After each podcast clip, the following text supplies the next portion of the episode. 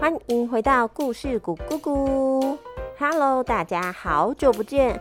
浣熊妈妈前阵子感冒，声音不见了。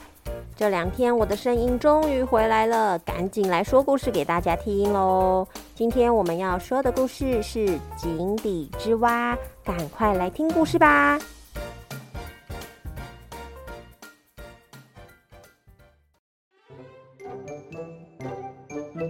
从前有只青蛙，从出生时就住在一口水井里，从来没有离开过。啦啦啦啦！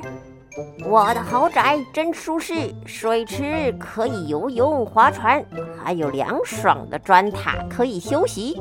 偶尔啊，抬头看看这头顶的小蓝天，哼哼，谁家比我家更舒适呢？呵呵呵呵，这个蓝天就这么小，想必外面的世界也没什么有趣的了。这时飞来了一只小鸟，小鸟停在井口上，小青蛙看到了小鸟，喊着：“哎，你是谁？我怎么从来没有见过你呀？”小鸟看到井里的青蛙，回说：“我是小鸟，我飞了好久，觉得很累，所以就停在这里休息一下。”青蛙笑着说：“嗯，飞很久？你别说笑了，天只有一个井口这么大，我看你拍两下翅膀就可以从这一头飞到那一头了，怎么会需要飞很久呢？”你该不会没有离开过这口井吧？外面的天空超大的，跟大海一样无边无际呢。青蛙不相信的对小鸟说：“你不会是羡慕我有这么大一片的水池，就故意这样跟我说吧？”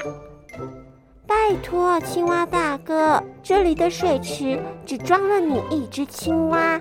你知道大海里装了多少的鱼虾和其他的动植物吗？而你口中的一小片天，装的也不只有我一只小鸟，还有各式各样的虫鸟生物呢。你别拘泥在这个小小的井里了，出来看看外面的世界吧。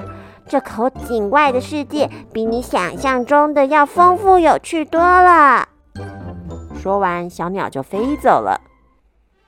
青蛙想着刚刚小鸟描述的井外世界，半信半疑的跳出了井口。这时，青蛙被自己眼前的景象给惊呆了，惭愧的说。哎呀，我活了大半辈子，一直以为世界就是我的家，一点也不屑井口般大的外面世界。啊，没想到一切都是我的眼界太小了呀！